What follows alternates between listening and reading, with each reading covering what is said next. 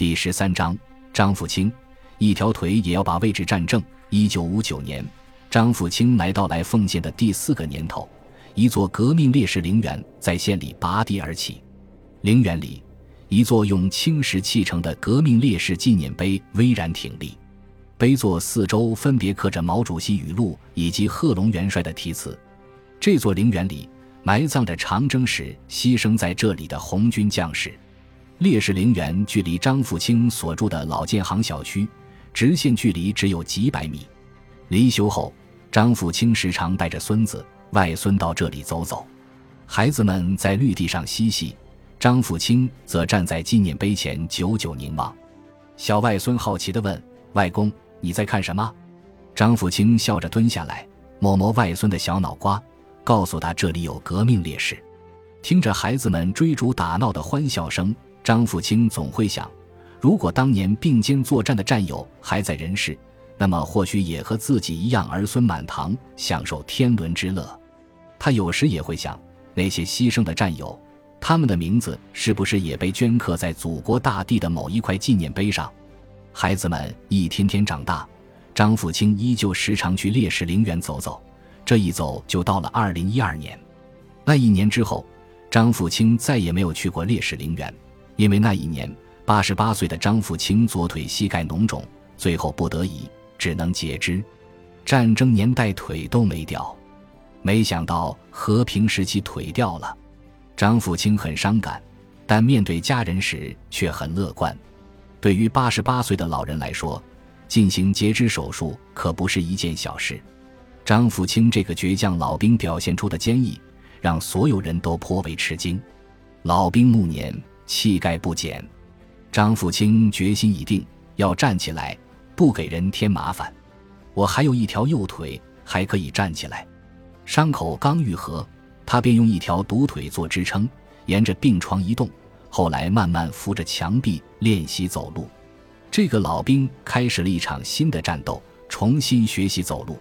每一趟下来，汗水把衣服浸透，有时走不好，还容易把自己弄伤。家里的墙上还有他受伤留下的血迹。张富清的腿在流血，孙玉兰的心也在跟着流血。这时，张富清总是笑着对老伴说。没事，我得赶紧学会走路，才能陪你去买菜。凭着惊人的毅力，这位老兵打赢了人生的这一仗。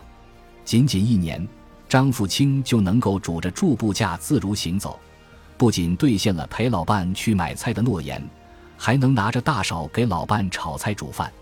他在柱布架上安装了一块长条木板，站在灶台前做饭时，他就将自己残缺的左腿放在木板上。他还自己洗澡，有时嫌家人卫生做得不好，他还要再打扫一下。儿女们劝不住他，看着他艰难的样子，只得红着眼睛，用毛巾垫在他的背上，为他吸去汗水。儿孙们回到张富清家，时常会看到这样的温馨画面：张富清系着围裙在灶边炒菜，孙玉兰就站在旁边静静地陪着他。看到这一幕，儿子张建全觉得父亲真了不起。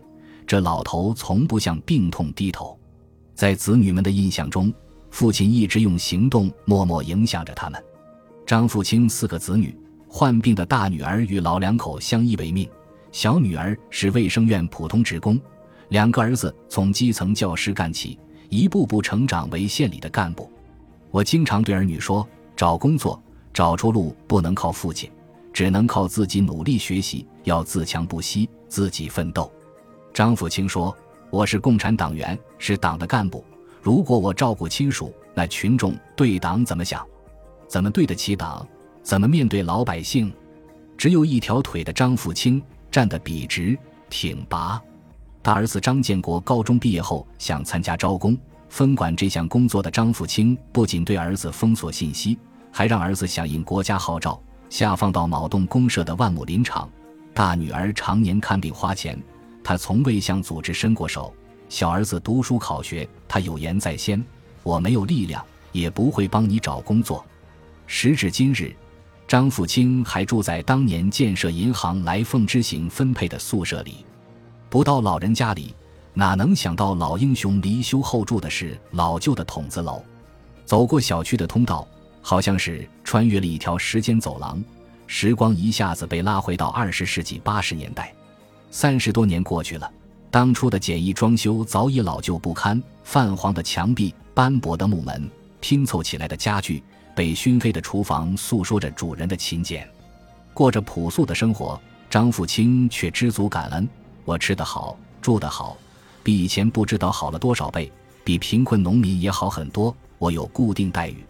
二零一八年十一月，建行来奉县支行行长得知张富清因白内障要做手术。叮嘱老人和家属：“您是离休干部，医药费全报，还是用个好点的晶体，效果好些。”到了医院，医生也向张富清推荐了七千元以上的几款晶体。没想到老人自己向病友打听，了解到别人用的是三千多元的晶体，立刻自作主张选择了三千多元的晶体。该行行长问老人家是怎么回事，老人说：“我九十多岁了。”不能为国家做什么贡献了，能为国家节约一点就节约一点吧。张富清把自己的降压药锁在抽屉里，强调专药专用，不许同样患有高血压的家人碰这些福利。他的衣服袖口烂了，还在穿，实在穿不了了，他就做成拖把，残肢萎缩，用旧了的假肢不匹配，他塞上皮子垫了又垫，生生把早已愈合的伤口磨出了血。馒头。白开水，张富清一天的生活是这样开始的：早晨起来，他打开电视看看国际新闻和海峡两岸。看国际新闻，他想的是人民军队必须强军兴军；看海峡两岸，他盼望的是台湾早日回到祖国的怀抱。香港回归那一天，从不熬夜的张富清硬是守着电视等到午夜十二点。那一夜，张富清坐在沙发上。静静地看着电视直播，五星红旗在香港上空升起的那一刻，张富清心潮澎湃。两年之后，澳门回到祖国怀抱。七十五岁的张富清又熬到夜里十二点，等着电视直播结束，他才肯去休息。二零一五年九月三日，天安门广场举行隆重的胜利日大阅兵。此时已经九十一岁的张富清端坐在电视机前。目不转睛地盯着电视里的每一名官兵、每一辆战车，陪伴在身边的老伴知道他曾是个老兵，却不知道那一刻张富清的胸中涌动着怎样的巨浪。他和他的战友们是这个国家的缔造者、见证者，他们曾站在历史舞台的中央。如今，他已经退到历史舞台边缘，但他的目光从未离开历史舞台的中央。他的心始终与这个国家的发展紧密相连。因病结之后，他坚持下楼锻炼，和老伴一起买菜，中午带个粑粑回来当中饭。一碗包谷饭，一碟黄豆河渣，一盘炒青菜，这是张富清的晚饭。素淡的饮食，一如老人离休后恬淡的生活。老人整天笑呵呵，尽管他笑时只剩下一颗牙露在外面。但他还是微笑着面对生活，微笑着看待过去的那些峥嵘岁月，迎难而上，为党和国家而战的突击队员本色，张富清保持了一辈子。来奉献原教委主任向志春记得，当年他担任过张富清小儿子和小女儿的小学班主任，每次去家访，饭桌上总是老三样：青菜、馒头、油茶汤。我在他家吃过不下十次饭，没见过肉腥。向志春笑言：“张富清当时是来奉县卯洞公社革委会副主任，是老百姓眼中的大官，但家里的伙食比一些社员还差。我有空就种种花，这一种就种了快十年。九盆绿植在阳台上直线列队，间距相等。在张富清自制花架的归拢下，所有花枝全部挺拔向上，像一列威武的士兵。仔细端详。”这九盆绿植是一个品种仙人指，属仙人掌科。仙人掌在荒无人烟的沙漠里也能生长，寓意不畏艰难，坚韧不拔。张富清家整洁的像军营，箱子里的衣物用打背包的方法整整齐齐地捆着，好像随时准备出发。事实上，从在部队第一次申请加入突击组那天起，突击队员的精神品格便刻进了他的生命。餐桌是他用一条凳子加木板拼成的。书桌上两本翻掉封面的新华字典，一本是一九五三年版，一本是一九七九年版，被他用透明胶布一道又一道。张富清只上过速成中学补习班，一九五五年转业到地方工作后，文化成了他工作上的拦路虎。如何提高文化水平？他买来新华字典，开始自学。他笑称这是无声的老师。孙玉兰也说，他还讲人不学习要落后。你晓不晓得？机器不用要生锈。他就经常说我，你不爱学习，不爱刻苦，说我要学习。你看的字典就是我们两个人的老师。几十年下来，靠着两本新华字典，老人利用工作间隙学习《毛泽东选集》《邓小平文选》等著作，阅读《人民日报》等报刊。掌握党和国家的大政方针，桌上还有一本《习近平总书记系列重要讲话读本》，因为时常翻阅，封皮的四周早已泛白。书里醒目的红色圆点和波浪线，是老人阅读时做下的标记。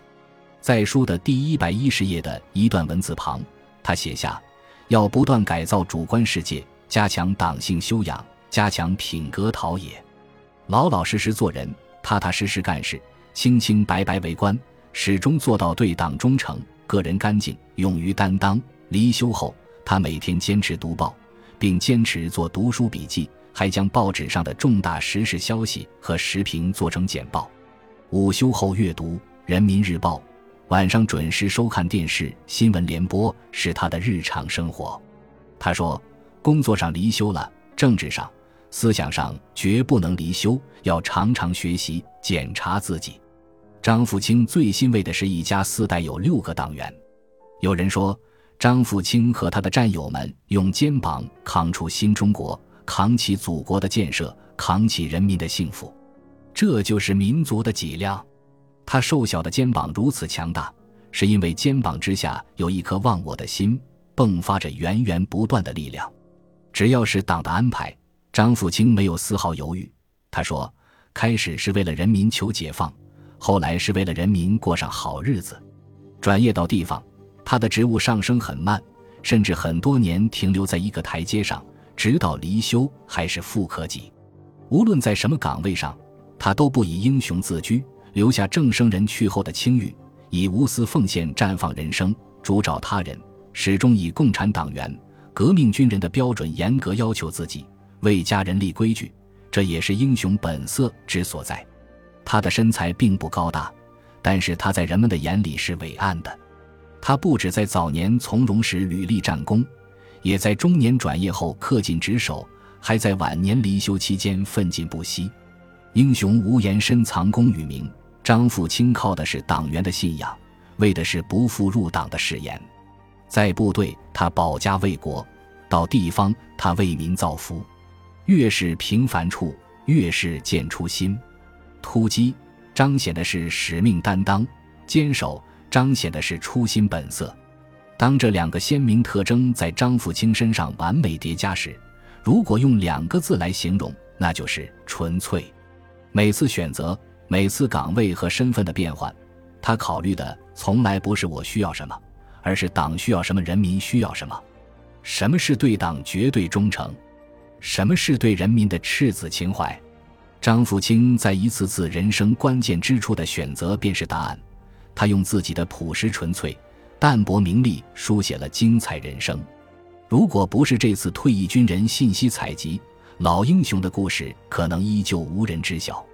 淡泊名利的张富清其实很富有。战争年代出生入死，一枚枚军功章镌刻着他的荣耀。他的经历很富有。和平时期，为贫困山区奉献一生，用共产党人的本色赢得群众信赖。他的精神很富有，理想信念是这个时代最宝贵的精神财富。张富清自豪地说：“从入党那一天起，自己时刻按照入党誓言去做，党交给的任务从来不拖欠，国家的便宜一分都不占。”这话朴实无华，既形象地概括了他一生的突击。也生动地表达了他一生的坚守，不忘初心，不负使命，不改本色，张富清为我们树立了一个坚守信仰的时代标杆，精神富足，生活朴素，追求纯粹。他的名字傅清，正是他一生的写照。感谢您的收听，喜欢别忘了订阅加关注，主页有更多精彩内容。